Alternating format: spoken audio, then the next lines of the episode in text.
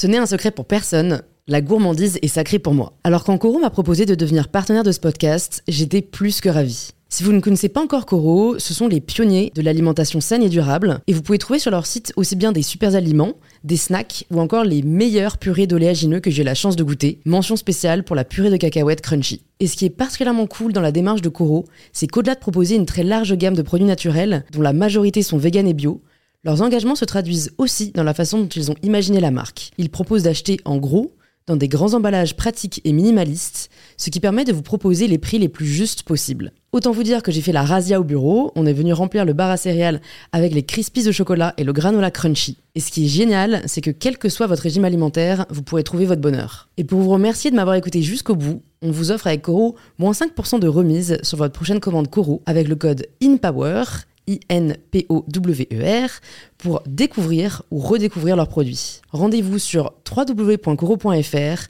et surtout, régalez-vous.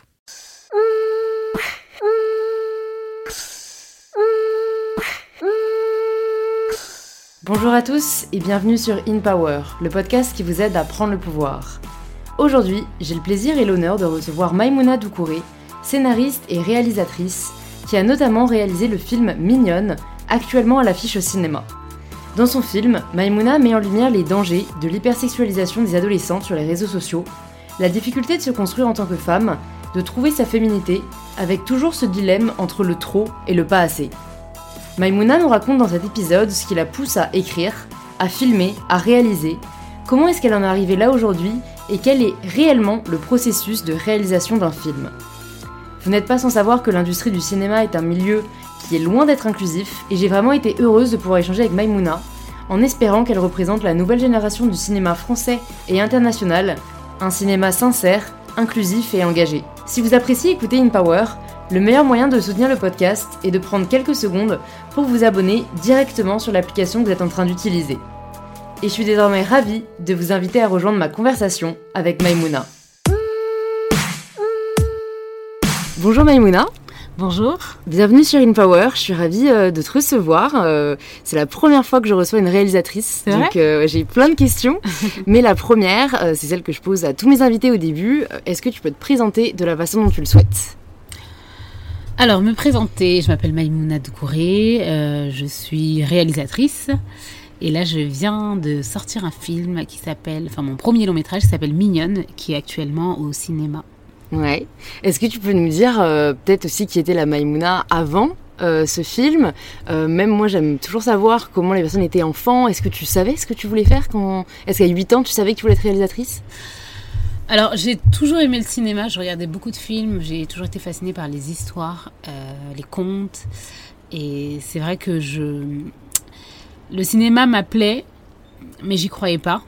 Euh, je me disais que ça m'était pas forcément destiné. Et, euh, et j'ai, je, je me souviens pas, en tout cas, avoir formulé dans ma consciemment le fait que je voulais faire tel ou tel métier. Je savais que ça me plaisait, euh, le monde et de ce monde-là imaginaire euh, d'histoire. Et puis euh, j'ai eu de la chance parce que j'ai toujours eu des profs. Enfin, je sais pas si c'est de la chance ou. Enfin bref, je crois pas trop au hasard, mais là, en tout cas, mes profs ont souvent été passionnés de théâtre et de cinéma. Donc nous emmenaient, nous faisaient beaucoup de sorties au cinéma ou nous faisaient jouer des pièces de théâtre. Euh, et, puis j'adorais, vraiment j'adorais ça quoi. ouais, t'as su que c'était tout de suite une passion en fait. Ouais, ouais, je, sentais quelque chose de, qui me faisait vibrer. Ouais. Euh, quand, même quand j'étais sur scène, quand je jouais au théâtre ou quand on était devant euh, un, grand écran et qu'on et alors, qu'est-ce qui a fait que... Parce que parfois, on a des passions, mais on ne se dit pas forcément qu'on peut en faire euh, notre métier, notre carrière.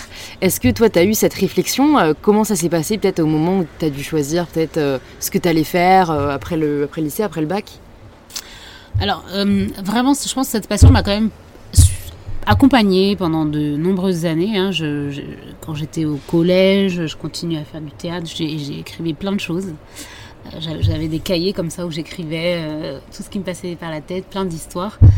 Et puis euh, au lycée, pareil, j'ai fait une, euh, j'étais en, scientifique, mais j'ai fait option théâtre. Enfin voilà, je suis toujours restée connectée à, ça. À la fac, j'ai décidé de faire une fac de biologie. parce que j'aimais bien la bio et puis je m'étais quand même dit moi dans tous les cas il faut que je fasse quelque chose que j'aime même si le cinéma même si je j'y croyais pas et que je pensais pas que ça, pouvait être quelque chose de réalisable, je me suis dit, bon, au moins, la bio, ça me plaît, ça me parle. Ouais, Donc j'ai fait de la bio et même en parallèle de la bio, je faisais quand même, je faisais partie d'une troupe de théâtre et je continuais à écrire des scénarios. Mm. Et, et, puis, ça s'est passé en 2013. Euh, un peu par hasard, j'ai participé à un concours de scénario. Ouais. Euh, et, euh, et, là, on m'a appelé en me disant bravo, vous faites partie des, des lauréates. vous avez trois mois pour réaliser un film. donc c'était fou. J'avais déjà quand même vu le processus parce que j'avais donc fait une école de théâtre, j'avais joué dans quelques courts métrages, des, des, séries web, etc. Donc je voyais un peu comment ça se passait, mais euh, quand on est à la place, enfin quand la caméra est sur nous, on ne comprend pas vraiment tous les mécanismes, on ne voit pas mmh, mmh. Euh, vraiment comment ça fonctionne. Et donc là, j'ai appelé des amis réalisateurs euh, pour leur dire que j'avais un film à faire, que je ne savais pas du tout par quoi commencer. Les caméras, je savais, enfin, je savais pas comment ça fonctionnait, quoi.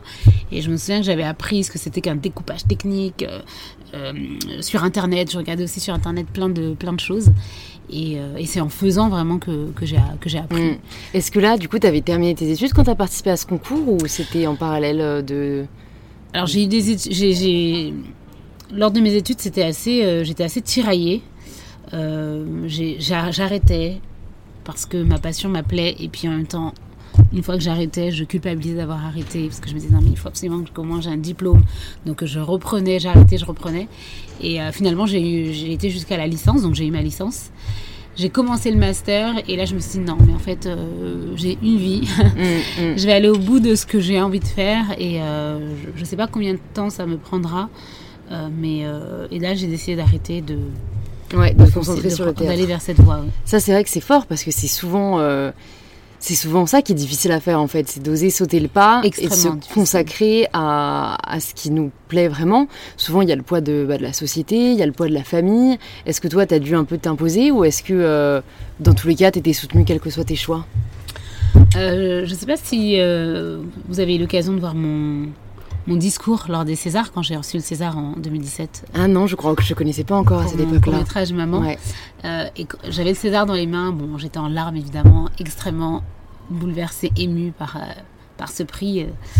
Et, j'expliquais que le jour où j'ai dit à ma mère que je voulais faire du cinéma, elle me disait c'est pas pour nous. Est-ce que tu vois des gens qui te ressemblent dans l'univers cinématographique français? Et, je, tenais mon César en disant Maman, j'espère que j'ai réussi à te prouver le contraire aujourd'hui avec, avec ce, prix, ce César. Euh, donc oui, c'est sûr que hum, quand, euh, quand on, est, on était enfant, on voyait très peu de personnes qui nous ressemblaient sur les écrans euh, de télévision ou même au cinéma, dans le cinéma français. Mm. Et à partir de là, c'est difficile de se projeter, de se dire que c'est possible pour nous aussi. Ouais et, enfin, c'était difficile pour moi de, contredire ma mère. Ouais, mais, mais as ici, enfin, ça t'a pas empêché d'y croire quand même et de te. Enfin, en fait, t'as écouté ta passion plus que. Ouais, mais tardivement quand même. Hein. Je suis venue assez tardivement. Hein. Je... L'auto-inhibition a été très présente pendant de nombreuses années. C'est seulement en 2013 hein, que... Mm, mm.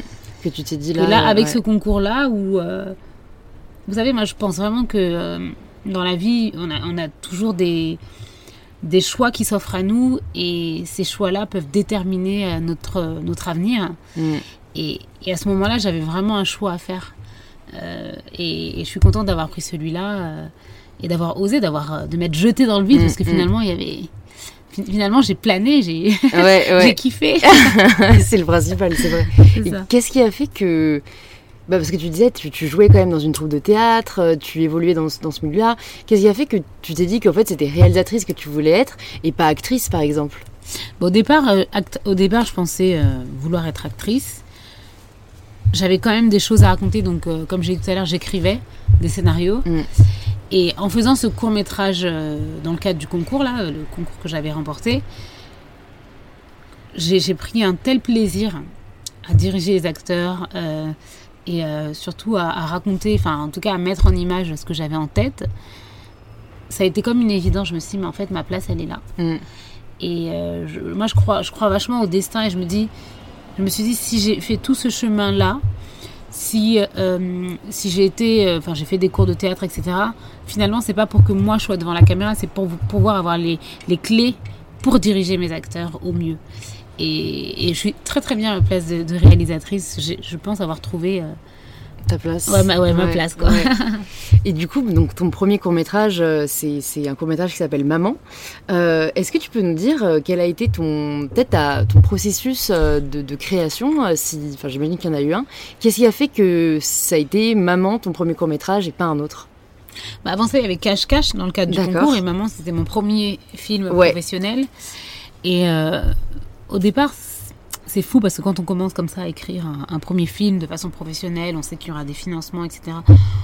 On, se dit qu'il y aura probablement une visibilité. Euh, la question se pose qu'est-ce que je vais raconter? Euh, Qu'est-ce que j'ai envie de raconter vraiment?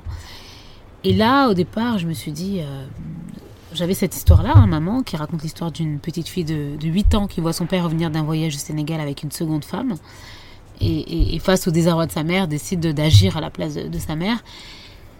Et donc c'est quand même plutôt inspiré de, mon enfance. Moi j'ai grandi dans une famille polygame. Euh, toutes ces questions-là de la souffrance des femmes et, des enfants qui, avec, les, avec lesquels on oublie de, communiquer.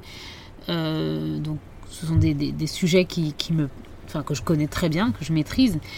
Et je me disais au départ, euh, qui ça va intéresser de voir une famille noire française euh, en huis clos. Euh, c'est tellement rare dans le cinéma français que je, je me suis, j'ai eu un doute quant à ma légitimité d'apporter cette histoire. Euh, et même si, je, enfin en tout cas, elle était essentielle pour moi et importante. et en la racontant, je, je, me suis libérée de quelque chose, surtout quand j'ai vu que le film finalement a a une carrière incroyable. Quoi. Il, a, il a fait 200 festivals à travers le monde, il a gagné une soixantaine de prix, euh, enfin il a gagné le, César mm. notamment. Et, et là aujourd'hui vraiment je, je me enfin, j'ai fini par me dire ce qui compte c'est la sincérité qu'on met en racontant une histoire et, et l'universalité du mm. propos. Mm, de la même façon que moi j'ai pu euh, m'identifier à tous les personnages que je voyais quand j'étais enfant, euh, tout le monde peut s'identifier aux personnages que je raconte. Enfin, peu importe la langue, peu importe la couleur, peu importe. Ce qui compte, c'est l'humanité euh, qui a derrière une mm. histoire. Et, voilà. Ouais, bah, c'est hyper intéressant ce que tu dis. C'est vrai que souvent, euh, les personnes voilà, peuvent ne pas savoir par où commencer. Il y a vraiment mm. cette peur de, bah, à la fois d'oser et puis de, de, peur de ne pas plaire. Et ce que j'ai remarqué, c'est que dans toute forme de création ou d'art, si plutôt que de se poser 3000 questions, on s'écoute, et en fait, c'est fou, quoi. C'est pas du tout forcément la première chose à laquelle on va penser. On va penser à, aux autres. Est-ce que voilà, au lieu de se dire, mais qu'est-ce que j'ai envie de raconter? Et en fait, je pense vraiment que si c'est sincère, ce sera entendu.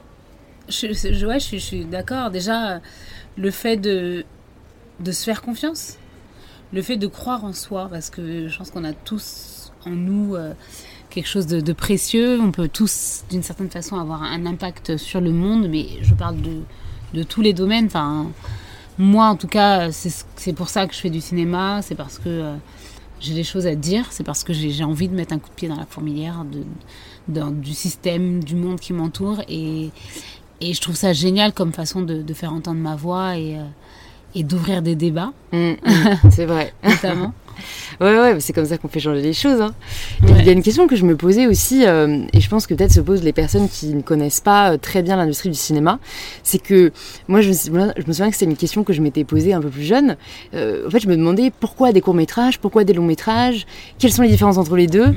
Du coup, maintenant, aujourd'hui, je, je, comprends mieux, mais est-ce que peut-être pour les personnes qui nous écoutent et qui se posent la question, tu peux leur dire quelles sont les différences, pourquoi tu as commencé par un court-métrage et ensuite par un long-métrage dont on parlera? J'ai envie de dire, le, le court métrage c'est un sprint et le long métrage c'est un marathon. Euh, et ça ne coûte pas du tout la même chose aussi.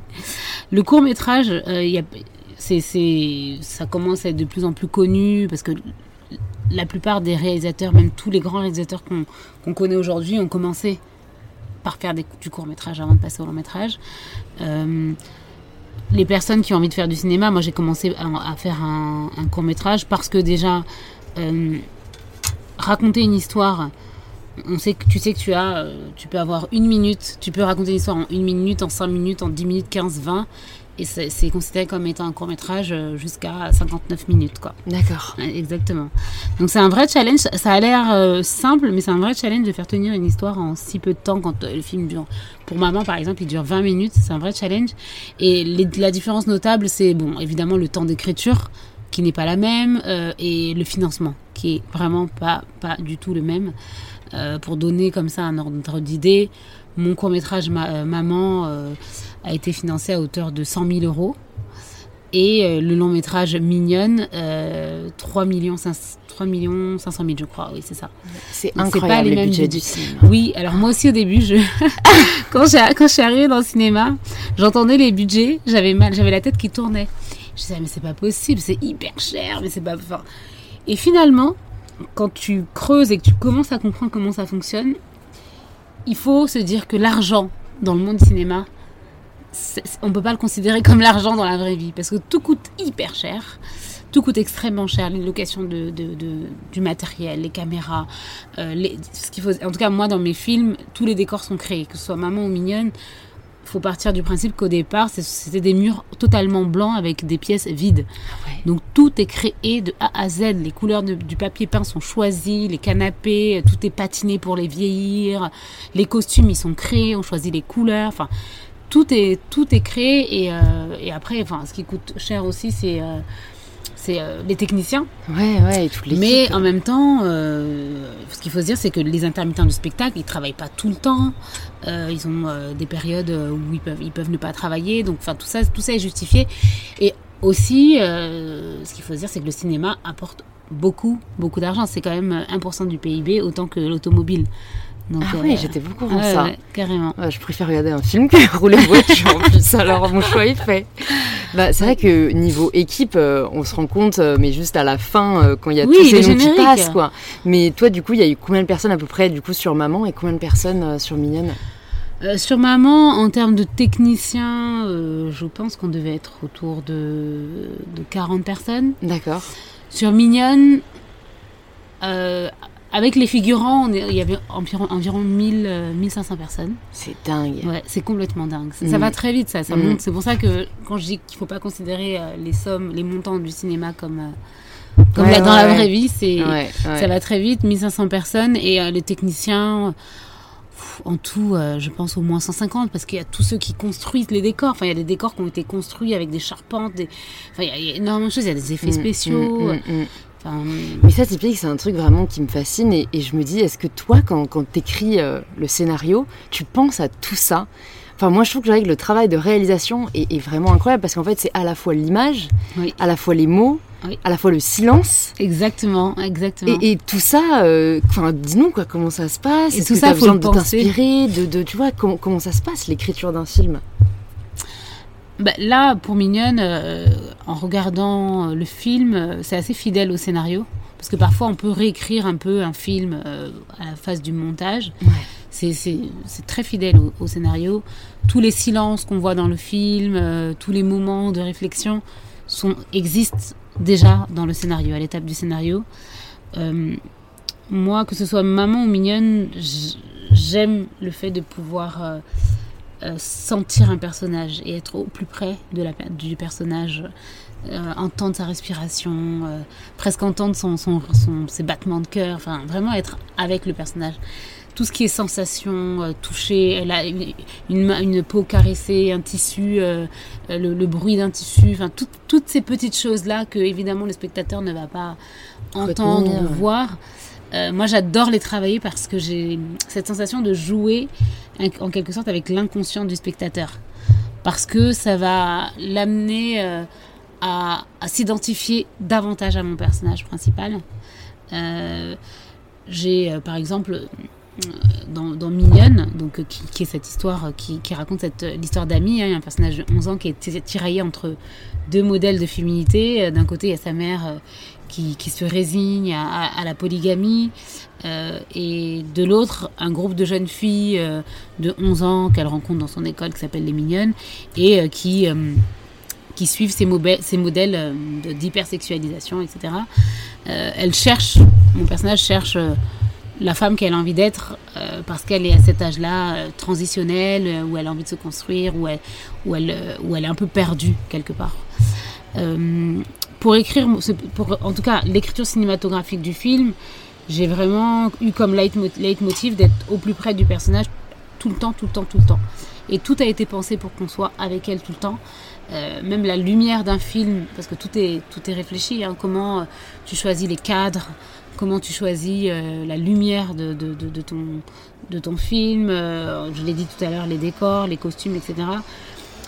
Dans Mignonne, tout est pensé pour euh, suivre l'état émotionnel du personnage. Donc au début du film, comme elle rencontre ce groupe et qu'elle elle est heureuse de les rencontrer, tout est très lumineux, tout est très coloré, c'est vachement, c'est vraiment arc-en-ciel, quoi. C'est pop.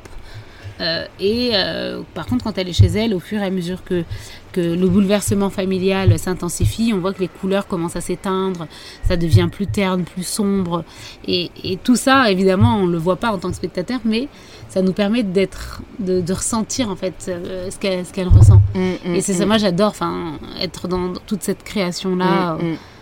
C'est incroyable, c'est vrai, et, et, on sent que c'est que c'est très réfléchi. Est-ce que Enfin, je me dis ça, j'ai l'impression que c'est quelque chose qui vient avec l'expérience. Est-ce que tu penses que bon, je pense qu'il y a une, il y a une, il y a une partie de, de, de talent, j'ai envie de dire, une partie aussi assez innée de, tu vois, je sais pas si moi j'imaginerais les caresses de, de main, euh, mais qu'est-ce qui fait peut-être que, que toi, euh, tu l'as travaillé ou alors que ça devient plus naturellement?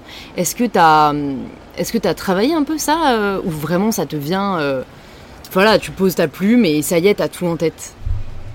Alors pour tout ce qui est sensation, enfin tout ce dont je parle maintenant, euh, ouais, je pense que c'est plus instinctif et euh, c'est une. Euh, j'avais un mot que j'ai perdu. sensibilité, non Oui, je pense que c'est, en tout cas, c'est ma sensibilité et la façon dont, j'aime mettre en avant le portrait de, enfin la façon, la façon dont j'ai eu envie de mettre en avant le portrait de ce personnage, en tout cas de cette petite fille.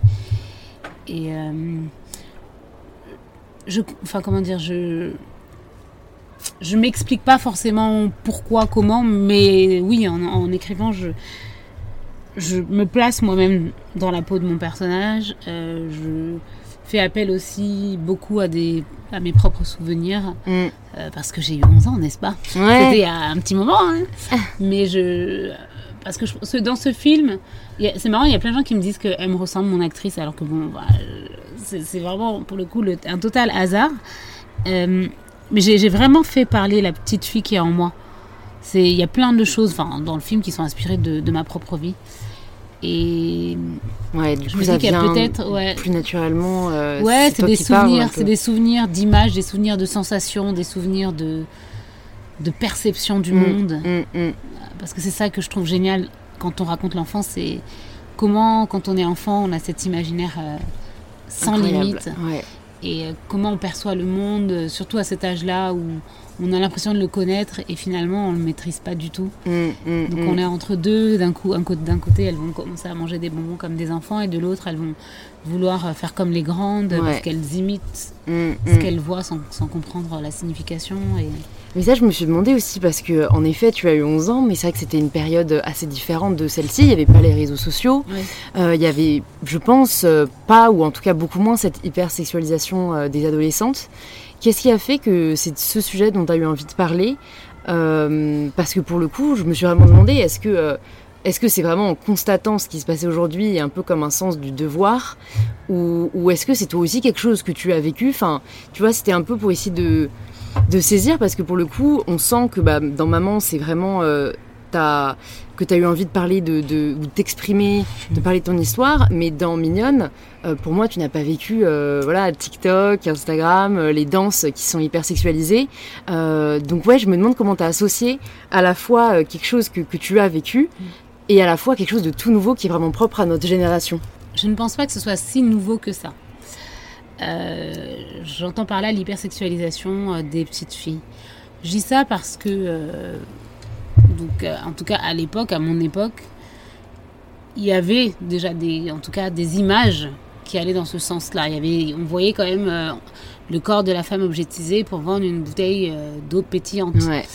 On voyait des clips de musique avec des, des chanteurs et puis des femmes euh, à côté des voitures euh, Ouais, au de même niveau. Donc, euh, c'est- ça- ouais. c'est- enfin, je veux dire, ça existait déjà.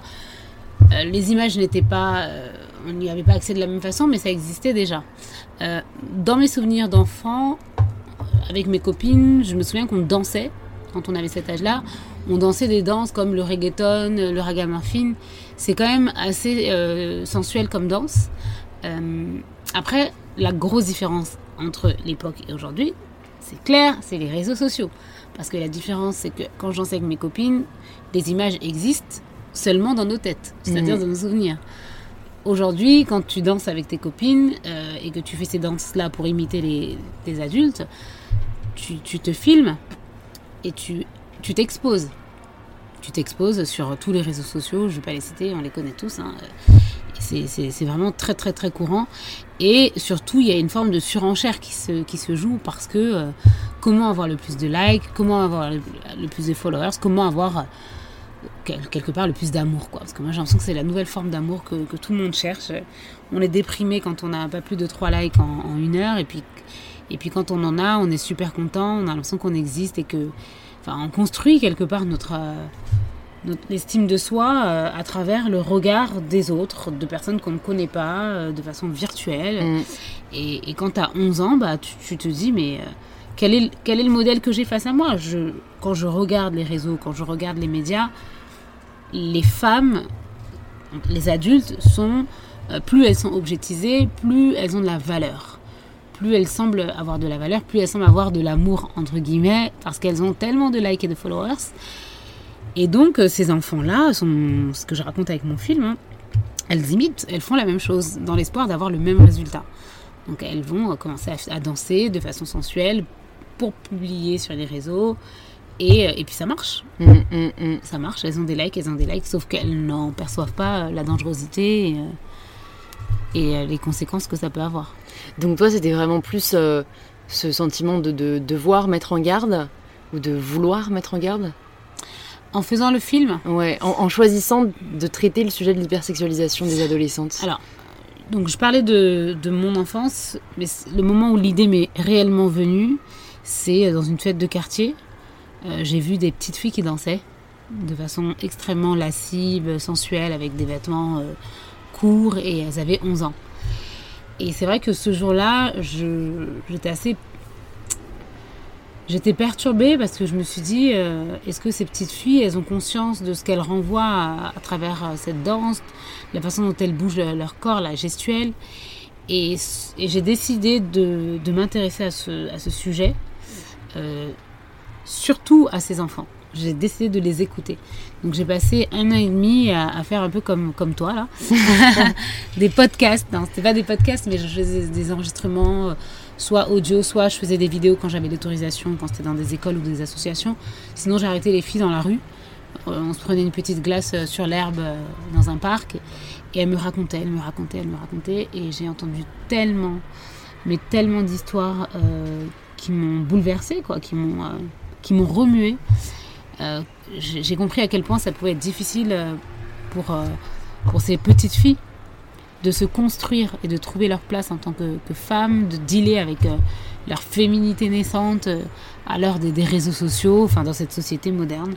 Et, et j'ai fait ce film avant tout pour leur, euh, pour les raconter, pour leur donner la parole. Je l'ai fait avant tout pour qu'on les comprenne et pour que nous, on se remette en question. Mm. En fait, Mignonne, c'est c'est un miroir, quoi. C'est un miroir de la société qui est pas facile à, pas toujours facile à voir, mais qui est tellement, tellement, tellement réel. Mm, et tellement nécessaire. Oui. Non, mais tu vois, moi, je me, je me demande en fait, euh, what's next? Parce que parce que on, on peut pas continuer, à mon avis, comme ça. Et, et qu'est-ce que ça va être de plus en plus jeune, Ah oui, ah de plus en plus fort, euh, de plus en plus nu. Enfin, tu vois, je, je j'ai une demande confidence vraiment- à te faire. Euh, lors de mes enquêtes, euh, moi j'ai entendu des histoires qui que je n'ai même pas osé parce que ce qu'il faut dire c'est que ce qu'on voit dans Mignonne, ce euh, c'est complètement inspiré de toutes les histoires que j'ai entendues. C'est vraiment inspiré de, faits réels quoi. Et il y a des choses que j'ai entendues que je n'ai pas osé raconter parce que je pense que j'en avais, pas le courage artistique ou en tout cas c'était trop, ça allait beaucoup trop loin pour moi. Et, moi, j'ai décidé de me limiter à la, mise en scène, en tout cas la, leur représentation sur les réseaux, etc. Et j'ai entendu, par exemple, euh, enfin, j'ai rencontré même des petites filles, euh, de, euh, des petites filles de 10 ans qui prenaient en photo leur, leur sexe, qui faisaient payer les garçons. j'ai vu aussi des petites de 12 ans qui se prostituaient. Donc j'ai vu qu'il y avait aussi ce, ce fléau-là qui existe et qui commence, enfin qui commence de plus en plus tôt avec une nouvelle mode des escort girls. Euh, parce que euh, voilà, elles veulent le nouveau sac à la mode, les chaussures, mmh. de l'argent.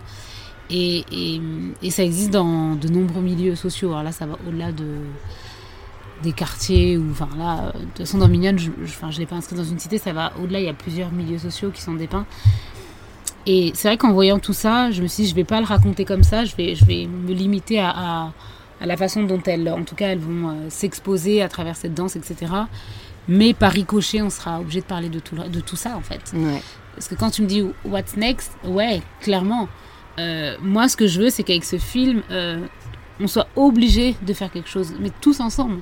Parce qu'il en va de notre responsabilité, à nous, artistes, à, vous, médias, euh, aux politiques, aux, aux, parents, au système éducatif.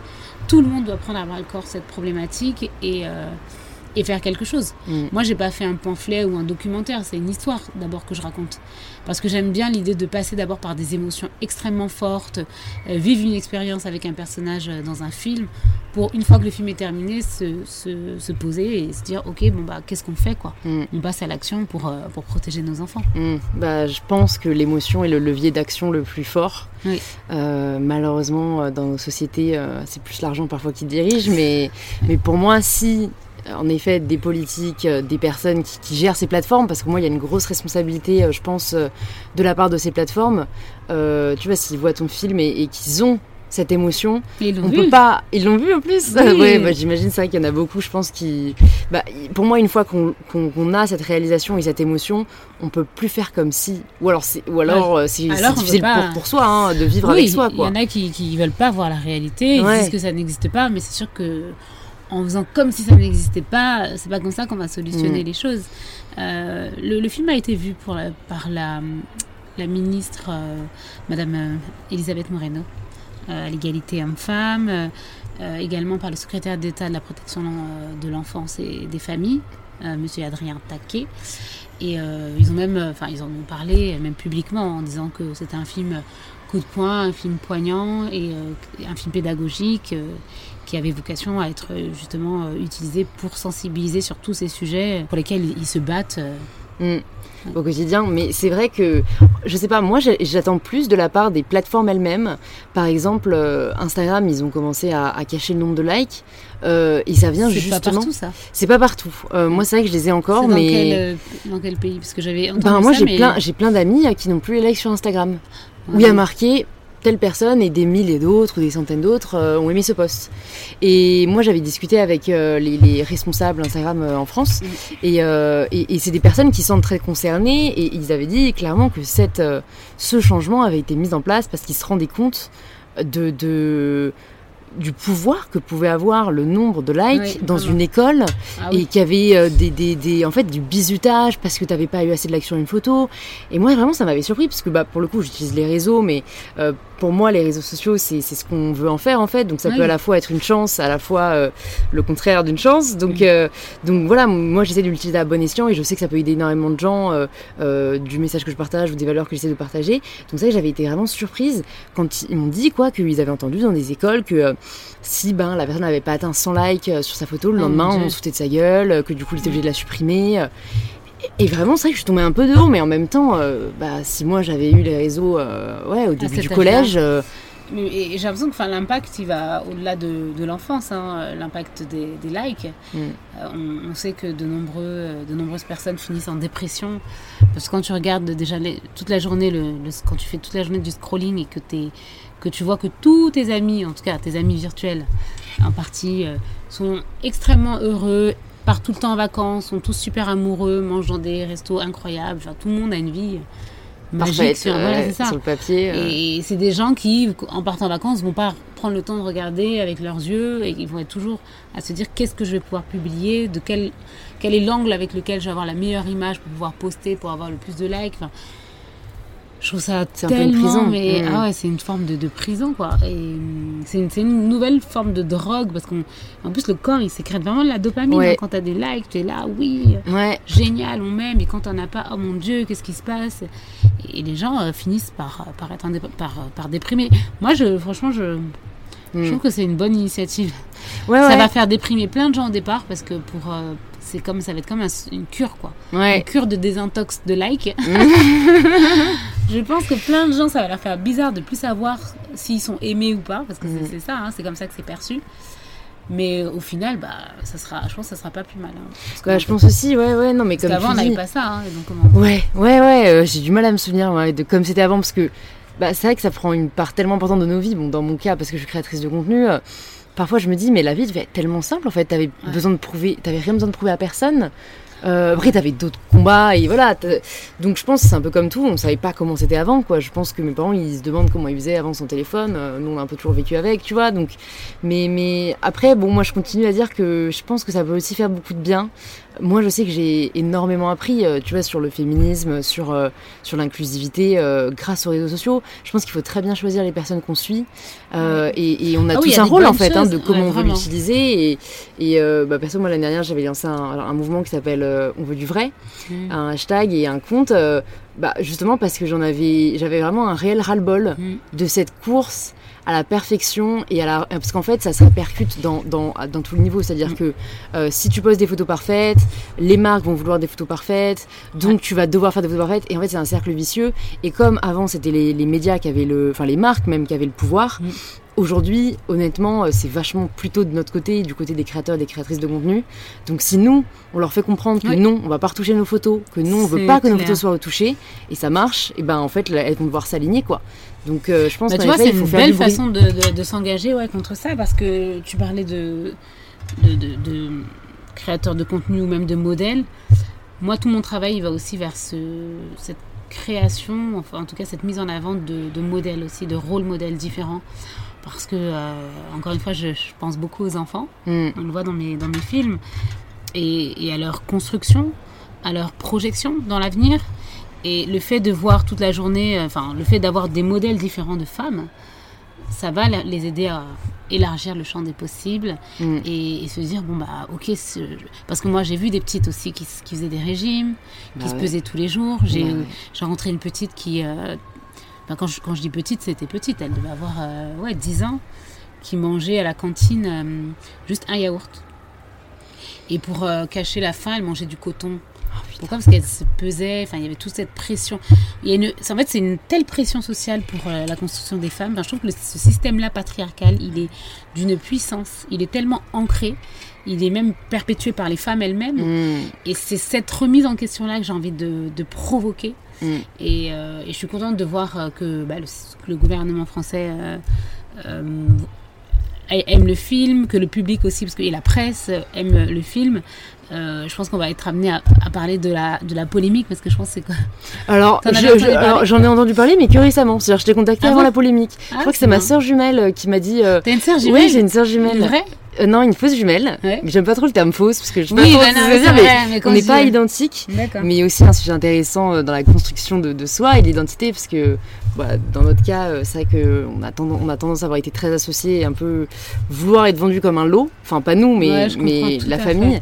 Et ça, c'est vrai que c'est assez compliqué, donc euh, bon, aujourd'hui on est très différents. Le fait d'être différente, ça a dû aider, non? Parce que quand vous êtes pareil, ça doit être vraiment le Ouais, mais pas. ouais. Bah du coup, nous on était. En fait, c'est plus par facilité, tu vois, que les parents vont. C'était toujours les jumelles. Donc on faisait les mêmes activités, donc euh, on devait faire les mêmes sorties, donc on devait s'habiller Alors que vous pareil. n'avez pas le même tempérament. Alors on n'a pas du tout le même tempérament. Donc après, quand ils ont commencé à comprendre, euh, et plus on a grandi, plus on s'est affirmé. Toi, t'as quel âge? Moi, j'ai 23 ans. 23 ans. Et, euh, et, et c'est vrai que, bon, heureusement, ouais, on l'a, assez bien vécu. aussi parce qu'on a des personnalités très complémentaires. Mhm. Euh, mais, mais du coup, oui, c'est elle qui m'a dit euh, Mais t'as pas vu Donc, c'est sur Netflix, en effet, il a été mis sur Netflix dans le monde. C'est ça, je crois. Et, et ce qu'elle m'a dit, et du coup, euh, dans d'autres pays, c'est, euh, c'est cho- jugé choquant, quoi. euh. Non, en fait, là, ce qui s'est passé, c'est que ah, donc, euh, à la base, le film a commencé sa carrière euh, au festival de Sundance, Ouais. qui est le plus grand festival de films indépendants des États-Unis, où il a gagné le prix euh, du meilleur, de la meilleure réalisation. Ensuite, il était à Berlin, où il a gagné euh, une mention spéciale du jury international. Ensuite, donc, euh, il y a eu le coronavirus, n'est-ce Mmh, pas? surprise. Surprise. Ensuite, euh, euh, donc, euh, on, a, on, a eu une, euh, on a préparé la sortie avec des avant-premières qui sont extrêmement bien passées avec le public français, la presse aussi. On a, on a quand même une, une- une bonne presse autour du film, donc tout se passait très bien, n'est-ce pas? Ouais. et, et- et Netflix a acheté les droits du film pour le reste du monde, sauf, sauf la France. hein. Pour la France, il est au cinéma. D'ailleurs, il est en ce moment encore. D'ailleurs, il est en ce moment même au cinéma. Et pour le reste du monde, il a acheté les droits. Et dans les outils de communication utilisés, ils ont utilisé une affiche qui est un espèce de montage du spectacle final euh, où les filles sont sexualisées. Sauf que l'utilisation de cette affiche a laissé croire euh, aux Américains qui l'ont vu donc euh, lors de la promotion, enfin de l'annonce de la date sur, sur Netflix, de la sortie, ils ont pensé que en tant que réalisatrice, je sexualisais les enfants comme une forme d'apologie à la libération des femmes. Comment vous dire et, et ça allait même plus loin que, soi, plus loin que ça parce qu'ils ont en tout cas imaginé que je faisais, euh, que je bannissais la religion musulmane euh, pour euh, laisser place à la sexualisation des enfants. Enfin bref, un résumé Ah ouais, non mais alors tout comment déformer ton combat, ton message Alors que c'est tout, c'est tout Ouais. mon combat justement. Ouais, ouais. Et donc là, c'était assez fou. Après, bon, je pense que tu as dû voir aussi, Netflix s'est s'est excusé publiquement euh, parce que les images n'étaient absolument pas. Enfin, ne reflétaient pas le propos du film. Et, euh, et puis, bon, bah, il y a eu euh, raz-de-marée des pétitions, euh, des gens qui ont voulu euh, que le film soit retiré alors qu'ils ne l'avaient pas vu. Putain, Et, et ensuite, il y a quand même beaucoup de. Enfin, toute la presse internationale qui, est- qui, qui, a- qui est montée au créneau pour défendre le film et dire on a vu le film. Justement, la réalisatrice, voilà son parcours, voilà son histoire, voilà pourquoi elle a fait ce film, les un an et demi d'enquête. C'est justement ce qu'elle est en train de, de- de dénoncer, clairement. C'est une dénonciation de notre système, donc ne vous trompez pas de combat. Et euh, donc la presse, euh, toutes les personnes qui avaient vu le film aussi à Sundance, à Berlin, et puis, et puis là, les Français quoi, qui, qui avaient du, du- accès au film, euh, heureusement, sont montés au créneau pour, pour, dé- pour dénoncer, enfin pour défendre. Et donc voilà, et entre-temps, le film est sorti sur Netflix. Donc ce qu'ils ont fait, c'est qu'ils ont récupéré un extrait de danse, de de la danse finale, euh, mais sorti du contexte, donc on voit pas toute l'évolution du personnage, on comprend pourquoi elle arrive là. Et donc, bon, bah voilà, ça, du coup, la polémique continue, les gens qui pensent que, euh, que c'est c'est une apologie que je fais. Mais donc Netflix s'excuse et après il en rajoute une couche. Parce que je comprends pas trop. Une fois qu'ils se sont c'est pas rendus compte Netflix que. qui a sorti la scène, c'est des gens qui ont filmé la scène sur Netflix. D'accord. Et qui du coup, sans regarder, enfin sans regarder le film, hein, je pense qu'ils ont cherché les C'est trucs. fou. Et donc les gens regardent cette séquence, euh, ne veulent plus pas voir le film et, euh, et ouais. le film et ma personne. Et le fait que, euh, je sais pas, ils ont pas mis. euh, normalement, il y a une espèce de, de synopsis du film. Oui, mais justement, le synopsis n'aidait pas non plus. D'accord. Et donc, ça, toi, t'as pas de droit de regard ni sur l'affiche, ni sur le synopsis choisi. Alors, c'est pas que j'ai pas de droit de regard, c'est que, euh, c'est que je n'ai pas vu ces éléments. Euh, que je les ai découverts. Quand ils étaient que- déjà en ligne. Bah, je les ai ouais. découverts après. Quand j'ai, quand j'ai vu, je me faisais attaquer, je comprenais pas pourquoi. Je Ouais. dis, je comprends pas, moi, mon film, tout se passe bien. Ouais, euh, ouais, Au ouais. contraire, les gens, ils sont contents d'avoir un, un projet, enfin, en tout cas, une- ils sont contents d'avoir cette œuvre-là pour pouvoir euh, l'utiliser, en sens- sens- sensibiliser, justement, en parler, quoi, s'emparer de ce sujet. Donc, je comprenais pas, et après, bah, j'ai fait quelques recherches, et là, je dis, ok, d'accord, je vois. Parce que j'ai vu les gens qui ont résumé mon film en disant, la réalisatrice veut absolument sexualiser les enfants, c'est génial, enfin bref. Donc, c'est devenu le résumé. Et Mm. comment tu le vis ça, toi? Parce que il y a cet adage qui dit euh, il n'y a pas de mauvaise presse. L'important, tu vois, c'est qu'on en parle. Euh, D'un autre côté, euh, enfin, je me mets à ta place. Quand on a un combat, des valeurs, je trouve que le fait de déformer, c'est un peu le pire, la pire chose qui peut nous arriver parce que ça nous, ça nous touche directement. Et moi, dans ces moments-là, j'ai tendance à vouloir me justifier, enfin, Oui. leur dire vous n'avez pas compris. Regardez mon film Ouais, ouais, vraiment. Et donc, comment, ouais, lis, parce que d'un autre côté, j'imagine que tu, tu savais, et limite, c'est ce que tu voulais, que le film enfin, fasse débat et que ça ouvre. euh, Oui, au moins, ça a ouvert la sûr. discussion, tu oui, vois. c'est sûr. C'est sûr que pour le coup là, ça a ouvert la discussion bel et bien. Euh, moi, enfin, oui, au départ, c'est sûr que je me trouve ça, enfin, j'ai trouvé ça euh, assez injuste. Je me suis dit, mais c'est justement ce que je dénonce. Enfin, là, je n'ai pas inventé quelque chose. Je raconte ce qui existe dans la société. Prenez vos téléphones, allez sur les réseaux et vous allez, euh, en voir des millions et des millions, voire des milliards des images de, d'enfants de, sexualisés, c'est justement ce que je dénonce. Euh, et encore, je ne vais pas euh, au niveau euh, auquel ça existe dans la société. Donc, je, t'en parlais tout à l'heure, notamment prostitution infantile, enfin bref, qui est un gros fléau, et, et l'accès à la pornographie, enfin bref, c'était plein, plein des choses que j'ai pu voir et qui m'ont heurté, choqué et révolté. Non, mais ce que je me dis, c'est que si finalement tout ça peut servir à mettre en lumière ce phénomène de l'hypersexualisation, mais vraiment le mettre en lumière et vraiment faire passer tout le monde à l'action pour protéger nos petites filles et nos garçons, parce que ça concerne tout le monde, bah, j'aurais gagné quoi. Mm, mm, mm. parce que c'est, ça va au-delà de mon film, mon combat il va au-delà de mon film, c'est un combat que je fais.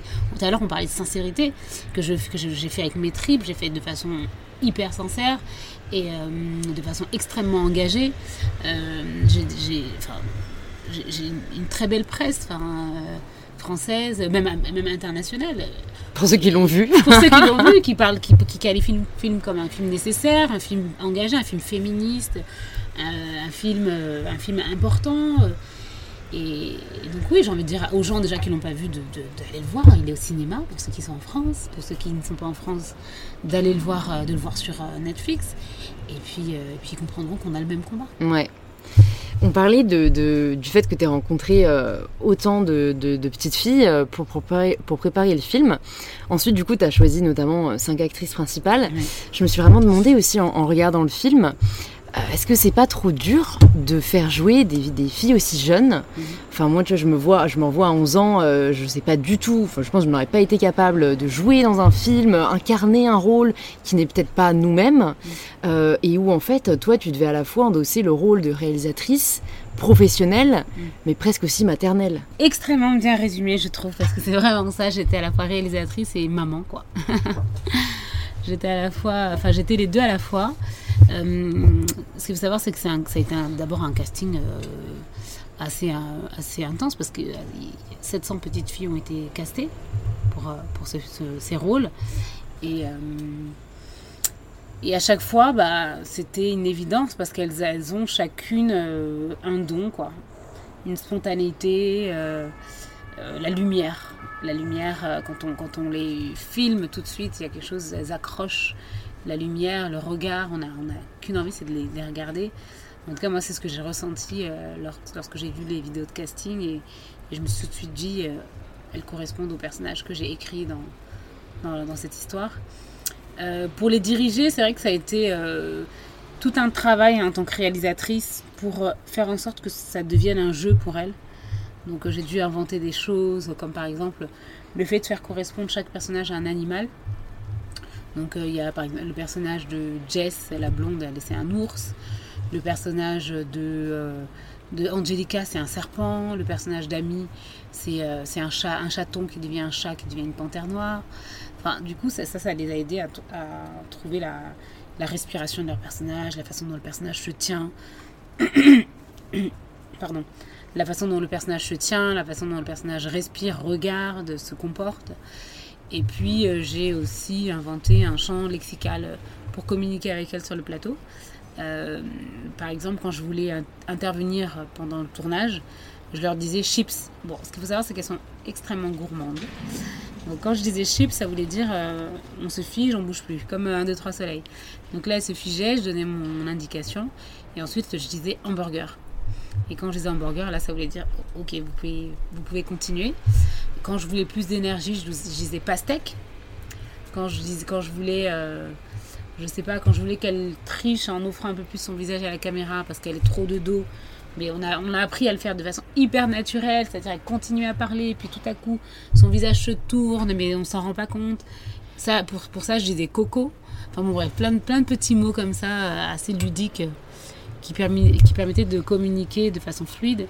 Et puis après, je leur ai laissé quand même beaucoup de liberté euh, moi, je leur faisais, je faisais en sorte qu'elles qu'elles trouvent euh, ce lâcher prise, quoi. Euh, qu'elles s'habituent déjà à avoir la caméra tout le temps, tout le temps, tout le mm. temps. Pendant les répétitions, je filmais tout, tout, tout, tout. Pour qu'elles s'habituent à être filmées et que qu'ensuite elles. Que ce soit pas une barrière.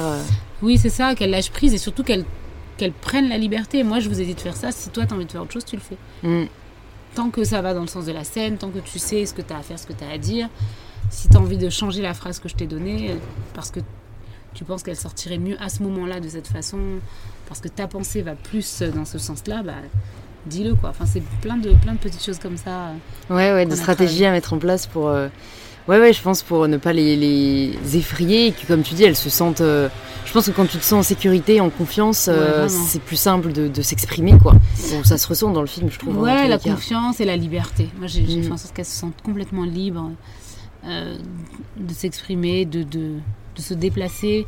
C'était jamais euh, elle qui devait s'adapter à la caméra, mais c'est toujours la caméra qui, qui s'adaptait à elle. Mm. Donc, Ça s'est bien passé. ouais, ouais, ça s'est très bien passé. Elle était très, très, très à l'aise. Il y a des jours où il y avait même. Un jour, il y avait des acteurs qui étaient euh, donc tout nouveaux parce qu'elle faisait une scène avec, euh, avec eux. Et comme il y en a un qui était un peu timide, elle se moquait. Elle était là, oh, regarde, il, il est timide. Alors que pour elle, c'était.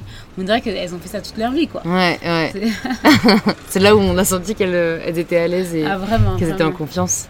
Vraiment. Et puis entre elles, c'est un, gang. hein. Ok, maintenant elles sont amies et tout. euh, Oui, Elles se un connaissaient avant ou? Pas du tout. Mais on a, on a fait, on a été en vacances ensemble. On a été, euh, on a fait des, des sorties, beaucoup, beaucoup de sorties, des, des foires du trône, des foires, des, pour justement qu'elle, euh, Mm, mm. pour créer cette, euh, cette unité de groupe et. euh, non, on, est, fort. on, est, on est très proches. Mm. aujourd'hui, on a un groupe euh, WhatsApp. Ça nous arrive de nous voir. On se parle quasiment tous les jours en fait. C'est trop cool. Ouais.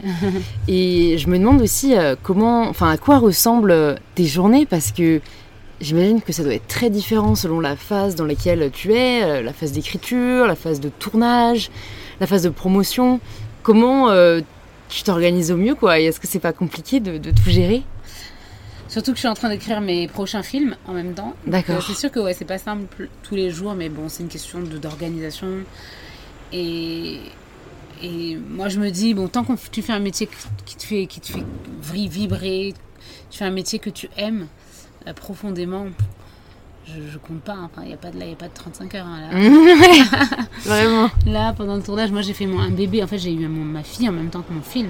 D'accord. Euh, mignonne ou? Mignonne, ouais. Ok. Donc, J'ai fait ma, ma fille euh, qui a deux ans maintenant en même temps et euh, j'étais enceinte, je, je me suis jamais arrêtée. Congé maternité, je, je connais pas. Ouais. Bah, J'espère pour le prochain. Ça. Et donc, non, non, j'ai beaucoup travaillé avec elle. Je faisais mes rendez-vous euh, chez les distributeurs avec ma fille que j'allaitais dans les bureaux, qui avait six jours, enfin des trucs euh, en mode euh, woman warrior. Ouais, ouais, ouais. Bah comme tu dis, c'est là où toi t'avais envie d'être. Ouais, Moi, je suis pour qu'on lève aussi ces espèces de préjugés qu'il peut y avoir, de, enfin, de les souvent de la part ouais. des femmes, on en Et parlait tout à l'heure, hein, des mamans, ouais. hein, oui. comme s'il y avait une façon de faire, alors qu'il y a autant de façons d'être mère que de, que de mère dans Et ce puis monde. c'est compatible, quoi. C'est vrai qu'il y a des, des femmes qui disent bah, Je vais pas faire d'enfant, je choisis ma carrière. Après, chacun a son choix. Le plus important, c'est de respecter la liberté, Ouais, le choix de, de la femme, mais euh, que les autres viennent euh, avoir ce regard critique, euh, ça, c'est sûr que c'est insupportable. Mm. Chacun fait ce qu'il veut. Moi, j'ai décidé, en tout cas, de faire mon film et de faire mon bébé, et euh, j'ai réussi à faire les deux. mm, Et je suis encore, euh, là je suis aujourd'hui. encore là, quoi. Pour terminer, j'aimerais qu'on parle de, de cette industrie euh, cinématographique. Euh, je me demandais comment toi tu t'y sentais dans ce milieu où, d'après les chiffres, il y a entre 10 et 20% de femmes réalisatrices. Ça, enfin, est-ce que tu te sens pas parfois comme un poisson hors de l'eau? Alors moi, c'est marrant parce que quand on parle de justement c'est tous ces plafonds de verre, au départ j'en riais, j'ai mais euh, moi j'ai j'ai enfin, j'ai combien de plafonds de verre quoi? Ouais, c'est.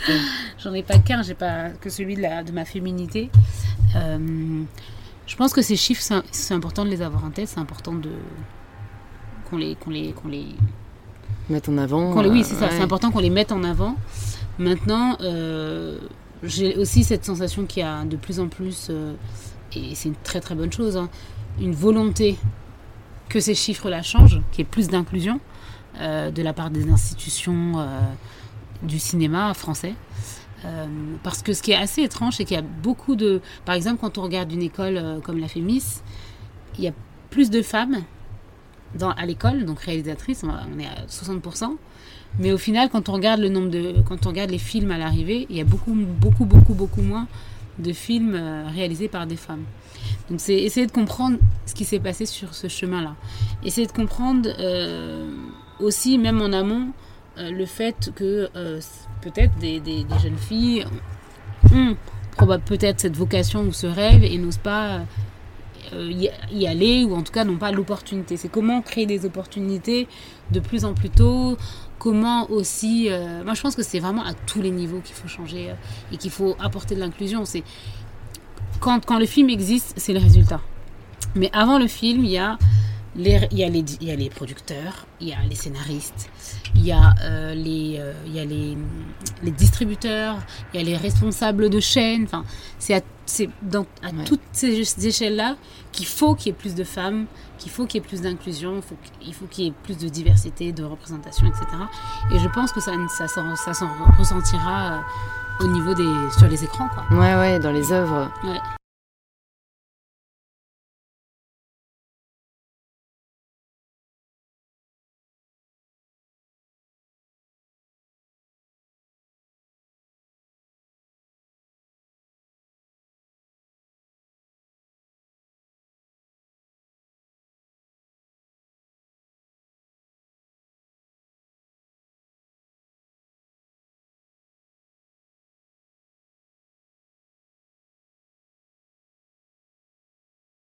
Écoute, je vais te poser du coup euh, deux dernières questions.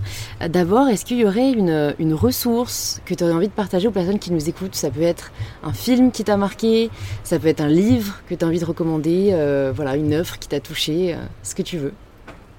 Peu importe l'œuvre. Peu, peu, importe, vraiment.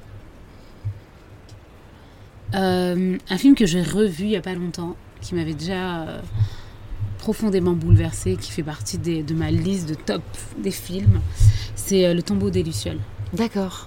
Je l'ai pas vu. Désolée, je, je fais un plomb, un peu l'ambiance faisant Non, c'est un film magnifique. D'accord. Euh, c'est un film culte. Mais déprimant. Culte, beau, fort. D'accord. Et important. Ok parce que ça raconte déjà un phénomène historique, mais à travers une histoire extrêmement, extrêmement forte. Mais oui, on pleure. D'accord. Bon. Mais bon, je préparais les mouchoirs à côté. je sais pas, je l'ai revu il n'y a pas longtemps, c'est pour ça que c'est me vient en tête. Ouais. Je vais te poser du coup la, la question euh, signature du podcast. Ça signifie quoi pour toi prendre le pouvoir de sa vie? Prendre le pouvoir de sa vie. Alors, prendre le pouvoir de sa vie, pour moi, c'est. Euh, je sais quoi, c'est un mot ou c'est. Euh, Autant que tu veux. Autant de mots que je veux. La façon dont moi j'essaie de prendre le pouvoir de ma vie, c'est que je me donne rendez-vous avec moi-même quand j'aurai 99 ans. Et je me dis qu'à ce moment-là, je veux être capable d'être fière de moi. Je veux pouvoir me dire tu as eu un impact sur le monde. Tu as changé le monde grâce à tes œuvres. Tu as fait exactement ce que tu avais envie de faire. Tu as rendu des gens heureux. Tu as été toi-même heureuse, je suis fière de toi. Euh, et, je pense que prendre ce rendez-vous avec soi-même nous permet de passer à l'action. Tout de suite. C'est super beau. Ah vraiment, c'est. Je garderai ces mots en tête. bah merci beaucoup Maïmouna d'être venue bah, sur Empower. Merci à toi. De nous avoir partagé euh, ouais ton parcours, ton histoire. Euh. un plaisir. C'était vraiment euh, une super, un super échange. Pour les personnes qui nous écoutent et qui veulent en savoir plus sur toi, sur tes actus, où est-ce qu'on les redirige? Sur ma page Instagram pour le coup. ouais, euh, c'est maïmouna.doucouré, je crois. Euh, ou Maïmouna Doucouré. Ouais, je mettrai ça dans les, dans les notes du podcast. Euh, et du coup, en salle, pour voir Mignonne, si l'on peut encore vu. Il est encore en salle, encore au cinéma. exactement. Super. N'hésite pas à aller le voir. merci beaucoup, Maïmouna. À bientôt. Merci à toi. À bientôt. Merci de vous être rejoint à notre conversation avec Maïmouna. Si elle vous a plu, vous pouvez nous le faire savoir en partageant un post ou une story sur Instagram en nous taguant Maïmouna Doucouré et MyBetterSelf pour qu'on puisse le voir et interagir avec vous. Vous pouvez aussi envoyer cet épisode à deux amis qu'il pourrait inspirer et écouter les précédents épisodes du podcast que vous n'avez peut-être pas encore eu l'occasion d'écouter. Je vous remercie d'avoir écouté cet épisode jusqu'au bout, c'est peut-être que cet épisode vous a plu, aidé ou inspiré, et si c'est le cas, alors j'en suis vraiment heureuse. Et je vous donne rendez-vous dès la semaine prochaine pour un tout nouvel épisode d'InPower.